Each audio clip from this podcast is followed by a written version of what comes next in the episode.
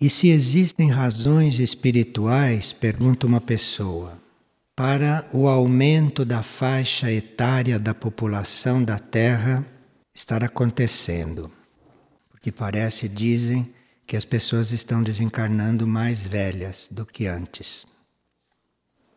Bem, a encarnação aqui na superfície da Terra é uma oportunidade. É uma oportunidade para a alma desenvolver certas coisas e para nós fazermos muitas experiências e muitas purificações. E se há uma evolução na consciência do ser, isto é, se ele está realmente evoluindo, é muito importante que esta encarnação se prolongue, porque aí vai havendo um aprofundamento daquilo que ele está aprendendo. Uma reencarnação representa, num certo sentido, muito tempo perdido para a alma que vem para a superfície da Terra. Porque passam-se muitos anos depois de encarnada sem que aquela alma possa se reencontrar. Então precisa que as pessoas cheguem a uma certa idade para se reencontrarem. Então, uma encarnação tem todo um período meio inútil, como esse da infância, da adolescência. Tudo isso é uma inutilidade em relação ao que a alma veio fazer, se o serviço dela for começar mais tarde, depois de adulta. Então, quanto mais uma encarnação se prolonga, aumenta a oportunidade de nós aproveitarmos aquela encarnação. Porque se nós tivermos que interromper aquela encarnação para depois reencarnar, perde-se aí um grande espaço de tempo. Esta pergunta está sendo respondida de um certo ponto de vista, né? Teria muitas outras respostas isto, mas estamos indo na direção que a pessoa está querendo. Se nós já chegamos numa certa tomada de consciência, é positivo que a encarnação se prolongue, porque aí nós podemos prosseguir aquele trabalho sem interrupções, se quisermos e se pudermos. Interromper com a morte um novo nascimento corre-se muitos riscos, porque quando nós reencarnamos, nós estamos com um outro cérebro, não com uma outra mente, mas com outro cérebro. Então, esta diferença de cérebro, esta diferença de qualidade cerebral, pode não permitir uma continuidade tão perfeita como se teria se a encarnação fosse a mesma. Mas, como a experiência sobre a Terra tem sido muito rica, porque o planeta está entrando em momentos críticos, e em momentos críticos, em certas situações, nós temos oportunidades de desenvolver muitas coisas. Então, como neste momento crítico há muita aprendizagem que em momentos normais não se teria. Então, talvez seja por isto que a faixa etária média tem crescido, tem aumentado.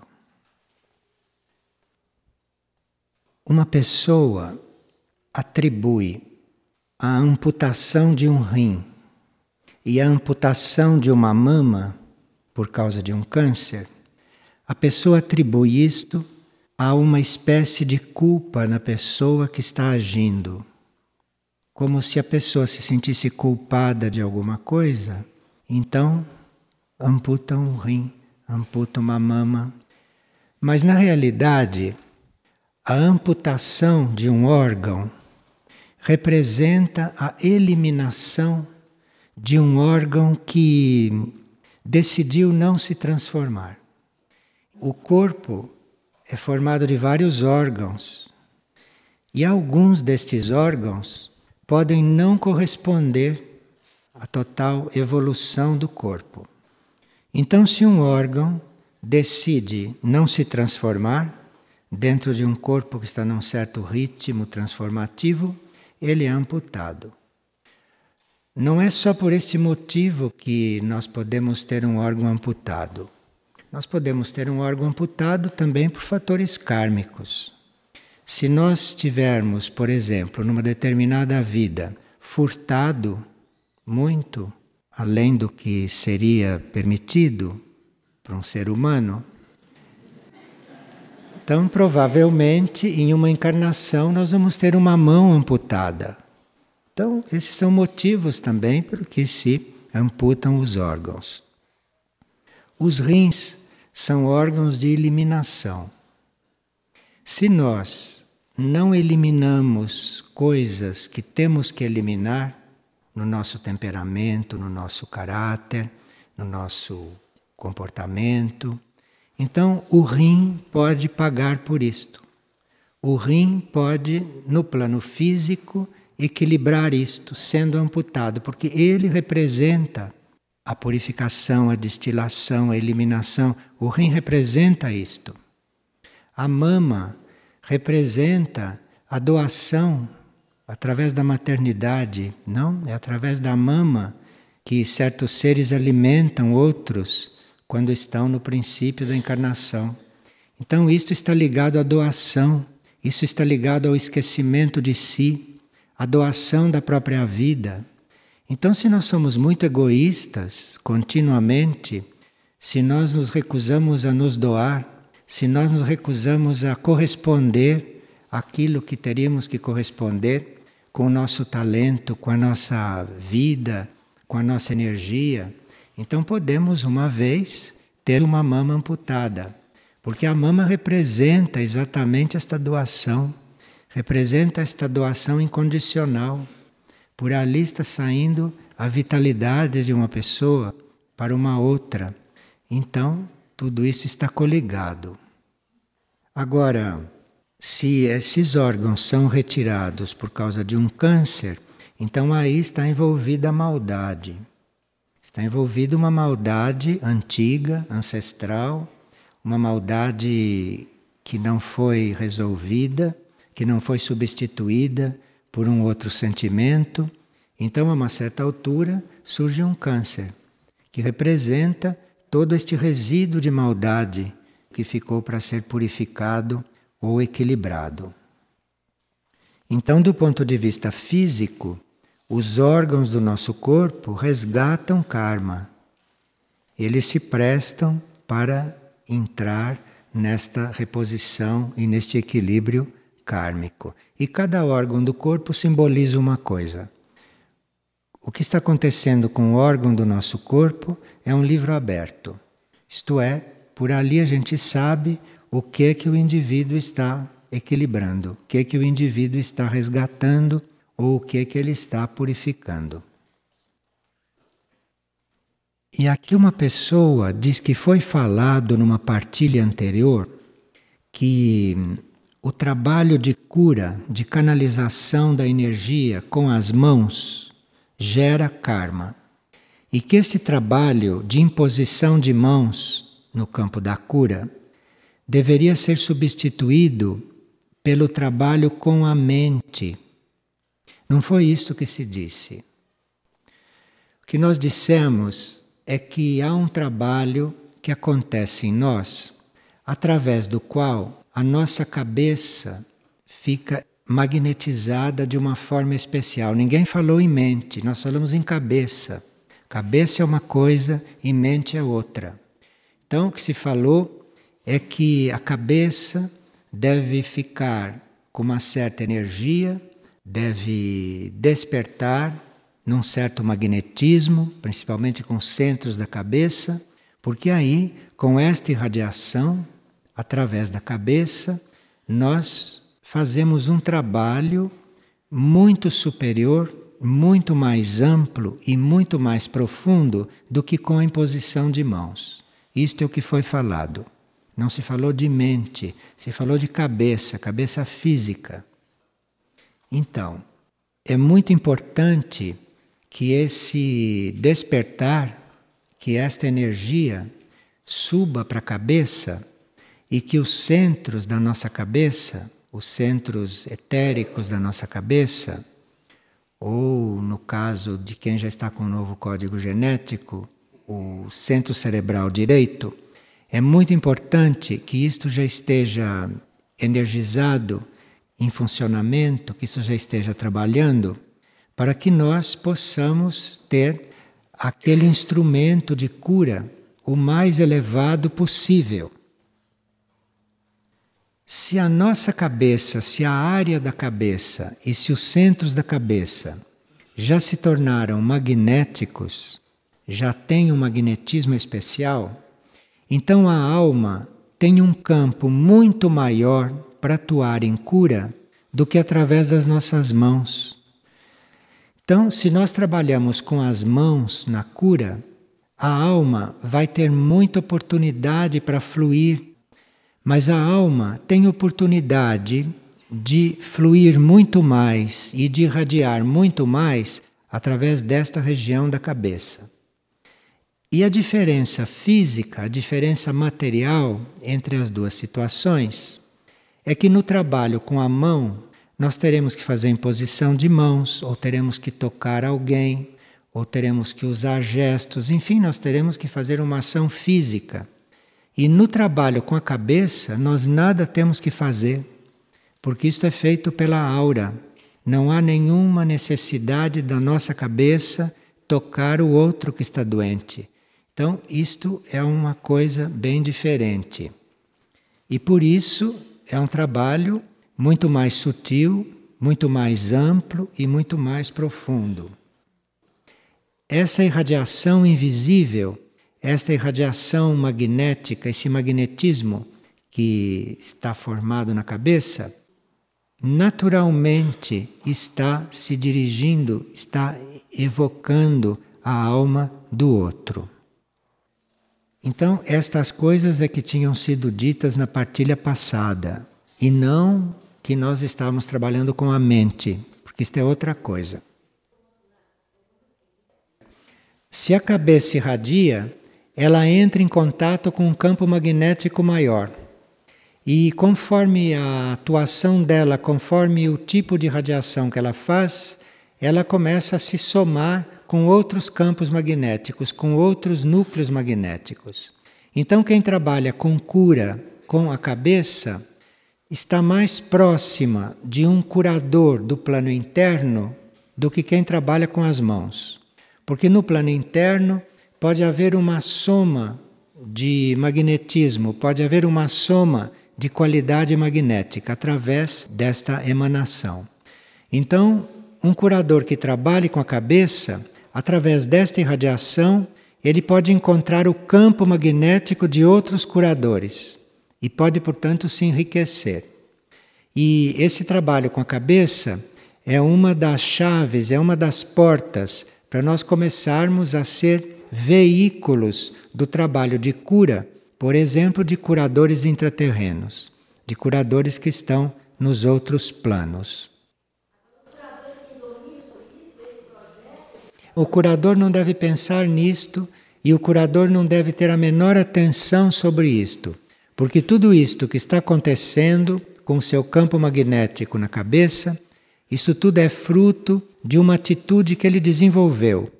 E ele deve se manter naquela atitude para este campo ir se aperfeiçoando. Mas no campo em si ele não coloca atenção. E ele também não fica observando o trabalho daquele campo magnético, porque senão deixaria de ser o magnetismo interno trabalhando para ser a mente dele trabalhando, seria outro trabalho. Então, a nossa mente pode nos dizer muitas coisas a respeito do trabalho de cura que está sendo feito, a nossa mente. O magnetismo não diz nada, ele apenas executa, ele apenas trabalha, ele apenas desenvolve o que tem que desenvolver e nós não temos que ter consciência disso, não precisamos ter consciência disto, para não interferirmos neste processo. E esta mesma pessoa pergunta se este estado magnético da cabeça, se isto influi no estado físico do outro. Claro que influi não só no estado físico, mas isto influi também no ambiente. Influi até nos lugares aonde se está. Outra coisa que foi dita aqui é que hum, a alma do curador, aí não o curador que está trabalhando aqui, a alma dele, o ser interior. o ser interior dele deve já estar apto a fazer um contato com o ser interior de quem está sendo tratado. Isto é muito importante. Porque se esta alma não tem a possibilidade de atingir o ser interior do outro, ela não tem uma emanação suficiente para mandar para a cabeça do curador. Então a alma deve ter a possibilidade de estar em contato com a alma do outro, porque isto representa a capacidade dela de envolver a cabeça etérica física do curador. Isto faz com que a energia da alma consiga penetrar até no cérebro do curador. Isto muda a vibração de todo o corpo do curador, não só da cabeça. E isto faz com que a alma dele, com toda a sua energia de cura, possa ir se infiltrando por todos os centros do corpo dele, e ele então, com o tempo, quando ele aperfeiçoa esse trabalho da cabeça, todo o corpo dele começa a emanar isto. A alma consegue, depois, em outras etapas, consegue ir fluindo por outras regiões do corpo dele. E esses curadores vão se desenvolvendo até que eles são, no corpo todo, um instrumento da irradiação da sua alma. Então é um trabalho que começa com a cabeça, mas que depois vai se estendendo por todo o corpo. Nós estávamos vendo o trabalho com a cabeça, porque é o próximo degrau de quem trabalha com as mãos. Mas depois de começar a trabalhar com a cabeça, isso vai se estendendo por todo o corpo e, a partir daí, todo o corpo do indivíduo é um dínamo. Todo o corpo do indivíduo está a serviço da cura. E por todo o corpo dele se irradia esta energia de cura. E nisto tudo, as mãos não são absolutamente necessárias.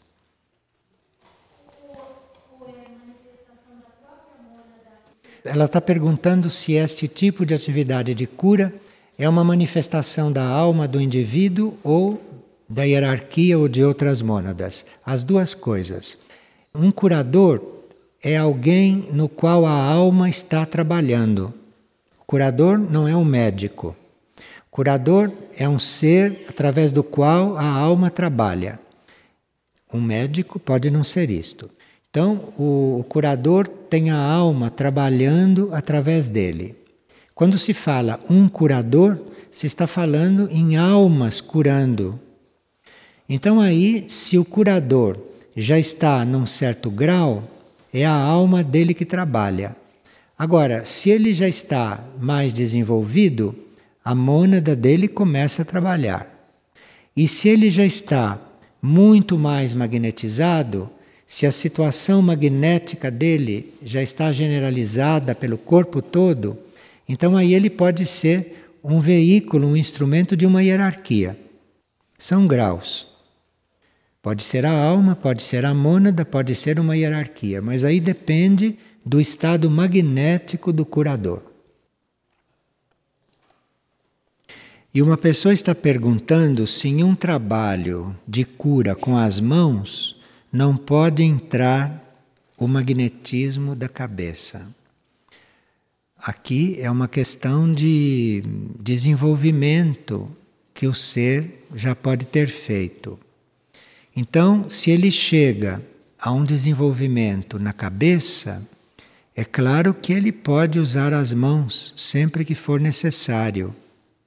Se ele já chegou no desenvolvimento da cabeça, ele dispõe das mãos para trabalhar, e não o contrário. Nem todos que trabalham com as mãos já trabalham com a cabeça. Mas se ele já desenvolveu o trabalho com a cabeça, ele dispõe das mãos. Agora, aqui tem um ponto kármico. Porque o trabalho com as mãos, ele não é tão puro e ele não é tão inconsciente quanto o trabalho com a cabeça. Então, quem trabalha com a cabeça só usa as mãos quando é estritamente necessário, isto é, quando o paciente não pode receber o trabalho da cabeça. Aí, este ser faz o sacrifício de trabalhar com as mãos. Então, quem trabalha com a cabeça dispõe do trabalho das mãos. Mas ele não vai usar o trabalho das mãos, porque tem outras implicações, inclusive kármicas, se ele pode usar o outro. Agora, vai usar as mãos por amor e a título de serviço, no caso de alguém que não possa ser sensível ao outro trabalho. Aqui tem uma pergunta como reconhecer a enfermidade kármica de uma enfermidade circunstancial? A enfermidade circunstancial, ela é controlada ou ela é dissolvida com um trabalho nosso ou com um trabalho da medicina. A enfermidade kármica, mesmo com o trabalho nosso e com o trabalho da medicina, ela tem o seu curso ela tem o seu desenvolvimento, porque a enfermidade kármica está fazendo um trabalho de purificação no nosso ser. Então ela tem um seu ritmo, é um pouco diferente. A medicina, o nosso esforço, o nosso trabalho, tudo isso pode sim resolver uma enfermidade kármica, mas dentro do ritmo que ela apresenta. E uma pessoa está perguntando se alguém pode receber a cura tendo um câncer de mama sem intervenção cirúrgica. Existem vários planos de consciência. E cada plano de consciência tem as suas leis. Então, nós estamos neste plano, aqui existem as leis deste plano. Segundo as leis deste plano, uma doença considerada incurável não se cura, segundo as leis deste plano. Mas se as leis de um outro plano, de um plano superior, se projetarem aqui, muda este quadro.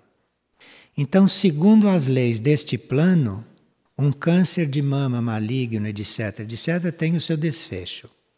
Mas se aqui entra a lei de um outro plano, este quadro pode mudar.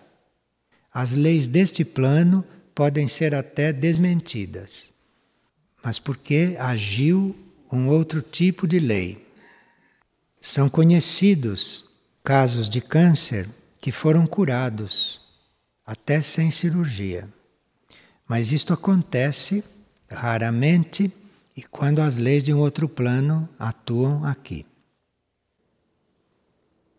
E o que significa problema de dentes, problema de joelhos, problema de intestinos e síndrome do pânico. Os problemas de dente geralmente são ligados ao mau uso da palavra, em vidas anteriores ou na mesma vida.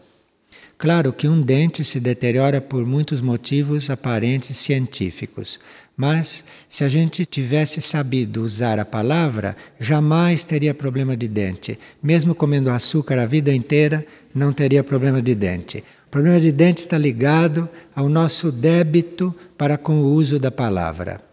Então, se nós queremos ajudar os dentistas, devemos melhorar o uso da nossa palavra, do nosso vocabulário e de toda a nossa fala.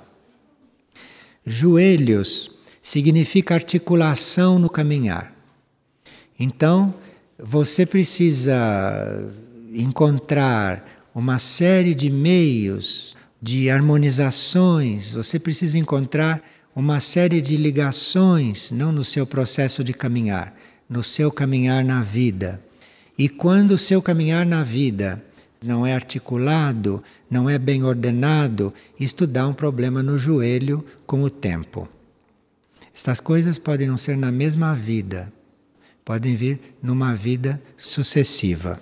Quando a pessoa não tem tanto desses sintomas, mas é porque é um assunto antigo que ficou pendente. E intestinos todos os problemas de intestinos, tudo que diz respeito ao ventre, isto diz respeito a desequilíbrio emocional muito concentrado, muito cristalizado. O intestino, toda esta parte digestiva está ligada à emoção, está ligada ao corpo astral, está ligado à vida emotiva do indivíduo. E esta vida emotiva pode produzir bastante problemas de intestino com o tempo, no decorrer das vidas. E o pânico é uma falta de contato com a nossa realidade interna. Porque se nós não temos contato com a nossa realidade interna, por tempos muito prolongados, nós vamos ficando medrosos, nós vamos ficando receosos. E o pânico é uma exacerbação desta situação.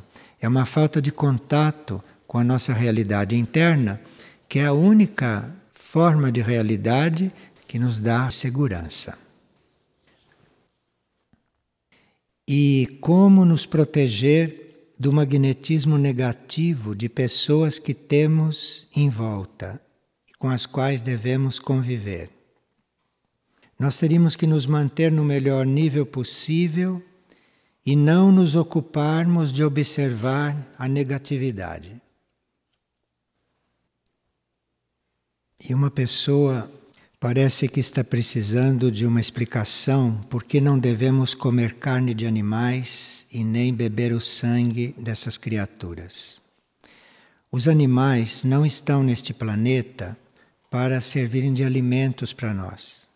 Nenhum animal está aqui para servir de alimento para nós. Entre eles, eles têm um processo assim. Então, entre eles, está uma questão do reino animal e que não nos diz respeito. Se um animal come o outro, isto não nos diz respeito, porque isto é um outro reino. Nós é que não estamos aqui para comer os animais e nem eles para nos alimentar. Eles estão aqui para os mais adiantados colaborarem com o homem. E os animais poderiam colaborar muito mais conosco se nós tivéssemos compreendido isto e se tivéssemos uma outra atitude para com este reino. A colaboração que o reino animal nos dá poderia dar muito mais se nós compreendêssemos isto, se nós tivéssemos compreendido esta tarefa deles. O reino animal está aqui também para estar em contato conosco, porque o reino animal não tem mente desenvolvida e o homem tem. Então, para o reino animal, é muito importante estar em contato com o homem, porque assim ele receberia estímulos mentais. Então, o homem, só nos contatos com ele, já iria produzindo esses estímulos mentais, e isto iria facilitando para que o animal formasse o seu corpo mental e adquirisse esta capacidade pensante com o tempo. Então, existem razões muito importantes para os animais estarem aqui. Agora, além disto, os animais fazem parte do equilíbrio do planeta. E se do planeta desaparecesse o reino animal, o planeta perderia o equilíbrio. Porque aqui há um equilíbrio que é feito com todos os reinos. E o equilíbrio animal é muito importante. E uma pessoa está pedindo que se repita qual é a expressão magnética do reino vegetal. No reino vegetal, o magnetismo revela-se na interação do reino vegetal com o sol e com a luz. Isto é, o magnetismo universal atrai o reino vegetal. E o reino vegetal responde o reino vegetal responde a esse chamado, então se intera com o Sol. Se intera a tal ponto que o reino vegetal, em geral, precisa do Sol, como precisa da luz. Tal é a sua interação. Agora, o reino vegetal tem como sua atração, isto é, o magnetismo vegetal está todo demonstrado na atração que os perfumes exercem. Os perfumes das flores, das plantas, estes perfumes que nos atraem, isto é magnetismo no reino vegetal. Bem, uma pessoa está sonhando há mais ou menos um mês com o mesmo tema. Ela sonha que está em um túnel escuro, mas ela não tem medo, pois tem a sensação de que uma luz vai surgir a qualquer momento. Então, esse túnel escuro é símbolo de onde a gente entra quando encarna. Então, a encarnação terrestre é simbolizada por esse túnel escuro, e a uma certa altura das encarnações, nós vamos vendo essa luz lá no fundo do túnel. Mas isso só uma certa altura. Grande parte da viagem, a maior parte das encarnações, nós estamos neste túnel mesmo. É que não nos damos conta e achamos que tudo que existe é aquele túnel escuro. Mas a uma certa altura, nós nos damos conta que estamos encarnados neste planeta e aí, para nos ajudar a fazer essa travessia, então vem esta impressão ou vem esta intuição de que há uma luz lá no fim. E muitos percebem esta luz. Muitos percebem que a existência deles não vai ser sempre assim como é numa encarnação terrestre, mas que a uma certa altura vai haver uma luz no fim deste túnel. E certas pessoas, quando estão para desanimar, quando estão para perder a coragem de chegar ao fim do túnel, antes delas perderem a coragem, o eu superior manda a visão desta luz ou lhes manda a impressão de que há uma luz lá no fim e que elas prossigam. Então, nós podemos perceber que há uma luz lá no fim, porque já estamos maduros naquela experiência e já estamos também além da metade do túnel, né? Faltam poucas encarnações, então a gente já vai percebendo esta luz mas muitas vezes nos chamam a atenção para que tenha uma luz lá no fim do túnel, um pouco antes da pessoa ficar desencorajada. E claro que se a pessoa vê uma luz no fim deste túnel, isto simboliza uma maior compreensão que ela vai ter desta encarnação terrestre, da vida em geral e de tudo que ela está para viver. Isto que é a luz no fim do túnel. E muitos veem esta luz quando encontram alguma lei espiritual ou quando encontram um caminho espiritual. Então, para eles, aquilo é a luz no fim do túnel. Isso é uma coisa diferente daquele caminhar no escuro sem saber para onde se vai ou quando se vai chegar. Uma pessoa foi para a casa do silêncio para dormir. Mas não foi isto que aconteceu. Poucas vezes ela passou uma noite tão sem dormir. Mas houve um momento em que ela entrou num sono muito profundo, mas muito curto. É suficiente. Não precisam tantas horas. Todas estas horas de sono não vale um segundo de sono profundo. Então, se a gente está um segundo no sono profundo, talvez não precisasse dormir tanto como a gente dorme. Mas então ele foi para a casa do silêncio pensando dormir a noite inteira, mas dormiu um segundo profundamente e depois acabou o sono. Mas aí ele despertou com uma dor muito forte no osso da face e todos os dentes do lado direito também estavam doendo muito. E esta dor não permitia que ele conciliasse o sono, mesmo que ele quisesse. Mas quando o dia começou a amanhecer, ele perguntou: será que eu devia ter vindo para cá? Afinal, estou tomando lugar de uma pessoa que estaria dormindo. E eu tomei o lugar desta pessoa. Para passar esta noite, eu podia ter passado em qualquer lugar. Mas aí, quando ele fez esta, este raciocínio, na tela mental dele apareceu um padeiro que carregava uma bandeja repleta de pães de milho. E ele pegou um pão de milho e deu para ele. E quando ele pegou esse pão de milho na mão, ele adormeceu e quando despertou não tinha mais dor nenhuma, estava curado de todas as dores.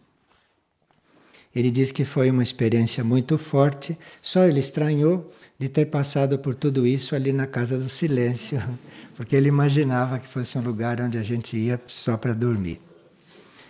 Não, a Casa do Silêncio não é só para dormir, né? A Casa do Silêncio é para silêncio. É para nós encontrarmos esta área nossa interna, aonde há silêncio e onde a gente pode se restaurar, onde a gente pode entrar em contato com o seu nível intuitivo, aonde nós podemos, enfim, ter qualquer experiência. Agora, aqueles que dormem, o sono é de muitas qualidades, não? Então nós podemos ter um sono normal, um sono restaurador, mas podemos ter um sono também profundo, intenso, especial, ou podemos ter um sono cheio de sonhos instrutivos. Então, tudo isto está incluído na experiência que se faz ali. Nós temos que ter fé que, em princípio, quando nós nos oferecemos para fazer uma coisa corretamente, quando nós temos a intenção de fazer algo corretamente, como proporcionar ao nosso ser, à nossa personalidade, uma noite na casa do silêncio. Né? Isso é um, uma oferta que a gente faz. Quando nós fazemos uma coisa assim, nós temos que ter fé que vai acontecer o melhor e não ficarmos criando expectativas do que vai acontecer. Porque se nós vamos passar uma noite na casa do silêncio, nós não sabemos se o melhor para nós será dormir. Nós podemos ter a ideia de que vamos lá para dormir, como esta pessoa teve e foi desiludida. Foi uma das noites que ele mais passou em claro. Mas a gente não, não pode prever qual é o melhor. Nós temos que fazer a nossa oferta e temos que assumir o trabalho e o exercício mas sem criar nenhuma expectativa do que vai haver, do que vai acontecer, porque nós não sabemos o que é o melhor. Então, esta pessoa teve a oportunidade não, de encontrar um desses servidores que nos planos internos cuidam de nós, cuidam da nossa saúde, não? Aqui foi visto como um padeiro, a profissão de padeiro, esta atividade de fazer os pães, não, isso é uma atividade muito criativa e muito abençoada, porque através daqueles elementos, através desta composição ou através desse símbolo que é o pão, nós estamos fazendo muitos trabalhos indiretamente. Muitas coisas estão acontecendo. Por isso que surgiu ali um padeiro e que lhe deu um pão de milho. Essas coisas todas são simbólicas. Tudo isto é simbólico, não? Então, este cereal luminoso que é o milho, que os terrestres de superfície conhecem tão pouco e que usam tão pouco, quando o milho devia ser uma das coisas que mais se devia comer. Então a gente come milho assim uma vez, quando o milho deveria ser uma constante e os nossos corpos físicos estariam muito mais satisfeitos, muito mais equilibrados. Por isso então que apareceu o padeiro e que trouxe este pão a ele, porque realmente o pão, principalmente o pão de milho, é símbolo de um equilíbrio quase perfeito aqui no nível das coisas concretas que existem. E esse material com que se faz os pães, com que esse material básico, não que entra no pão, isto são entre os cereais os mais nobres, os mais evoluídos. E no reino vegetal, estes cereais têm propriedades, estes cereais têm um, um lastro de experiência, de perfeição, que para o nosso corpo isto representa um verdadeiro bálsamo. Por isso é que ele foi curado de todas as dores através de um pão de milho.